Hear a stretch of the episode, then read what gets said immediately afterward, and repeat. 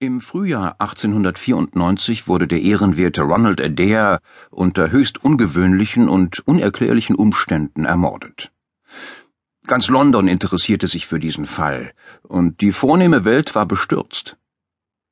Die Öffentlichkeit kennt bereits diejenigen Einzelheiten des Verbrechens, die bei der polizeilichen Untersuchung zum Vorschein kamen, doch wurde hierbei einiges unterdrückt, da der Anklage der Fall so überwältigend klar zu liegen schien, dass sie es nicht für nötig hielt, mit allen Tatsachen herauszurücken. Erst jetzt, nach nahezu zehn Jahren, ist es mir erlaubt, jene fehlenden Glieder beizubringen, die diese bemerkenswerte Kette zu einem Ganzen machen. Das Verbrechen war für mich schon an sich von Interesse, doch war dieses Interesse nichts im Vergleich zu dem Unfassbaren, das darauf folgte und das mir den größten Schrecken und die größte Überraschung in meinem an Abenteuern reichen Leben bescherte. Selbst jetzt, nach einem so langen Zeitraum, schaudere ich bei dem Gedanken daran und empfinde noch einmal den jähen Strom von Freude, Erstaunen und Ungläubigkeit, der damals meinen Geist vollkommen überschwemmte.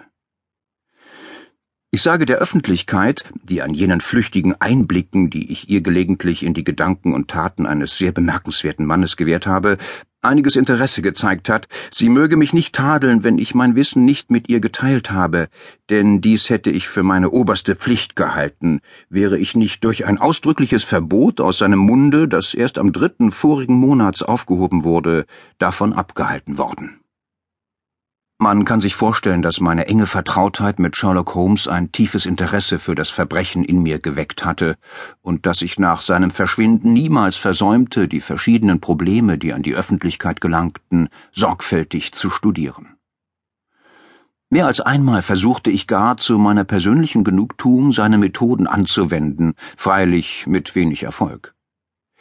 Nichts jedoch reizte mich so sehr wie die Tragödie des Ronald Adair. Als ich die bei der Untersuchung des Mordfalls gemachten Zeugenaussagen las, die zu einem Schuldspruch wegen vorsätzlichen Mordes gegen einen oder mehrere Unbekannte führten, wurde ich des Verlusts, den das Gemeinwesen durch Sherlock Holmes Tod erlitten hatte, deutlicher als je zuvor gewahr.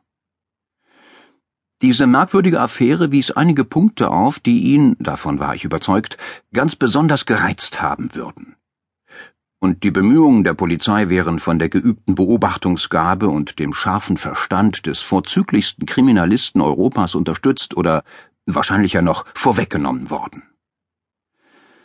Auf den Wegen zu meinen Hausbesuchen überdachte ich täglich den Fall und fand keine Erklärung, die mir passend zu sein schien. Auf das Risiko hin, eine bereits erzählte Geschichte noch einmal zu erzählen, werde ich nun die Tatsachen rekapitulieren, wie sie der Öffentlichkeit bei Abschluss der Untersuchung bekannt waren. Der ehrenwerte Ronald Adair war der zweite Sohn des Grafen von Maynooth, seinerzeit Gouverneur einer der australischen Kolonien. Adairs Mutter war aus Australien zurückgekehrt, um sich am Grauen Star operieren zu lassen, und sie wohnte mit ihrem Sohn Ronald und ihrer Tochter Hilda in Park Lane 427. Der Jüngling bewegte sich in der besten Gesellschaft und hatte, soweit bekannt, weder Feinde noch spezielle Laster. Er war mit Miss Edith Woodley aus Carstairs verlobt gewesen, doch war die Verlobung wenige Monate zuvor in gegenseitigem Einvernehmen gelöst worden und es gab keinerlei Anzeichen dafür, dass dies irgendein sonderlich tiefes Gefühl hinterlassen hätte. Denn das restliche Leben dieses Mannes bewegte sich in einem engen und herkömmlichen Kreis. Sein Auftreten war ruhig und sein Wesen leidenschaftslos. Und doch ereilte diesen gelassenen jungen Aristokraten der Tod in höchst seltsamer und unerwarteter Form, und zwar zwischen 10 und 11 Uhr 20 in der Nacht des 30. März 1894. Ronald Adair spielte gern Karten. Er spielte ständig, jedoch nie um Einsätze, die ihm hätten schaden können. Er war Mitglied des Baldwin, des Cavendish und des Bagatellkartenclubs. Es erwies sich, dass er am Tage seines Todes nach dem Abendessen im letztgenannten Club einen Robber Whist gespielt hatte. Am Nachmittag hatte er ebenfalls dort gespielt. Nach den Aussagen seiner Mitspieler, Mr. Murray, Sir John Hardy und Colonel Moran, wurde Whist gespielt und das Kartenglück verteilte sich ziemlich gleichmäßig. Der mochte fünf Pfund, aber nicht mehr verloren haben. Sein Vermögen war beträchtlich und ein solcher Verlust konnte ihn in keiner Weise berühren. Er hatte nahezu täglich in dem einen oder anderen Club gespielt, doch war er ein bedächtiger Spieler und ging gewöhnlich als Gewinner vom Platz.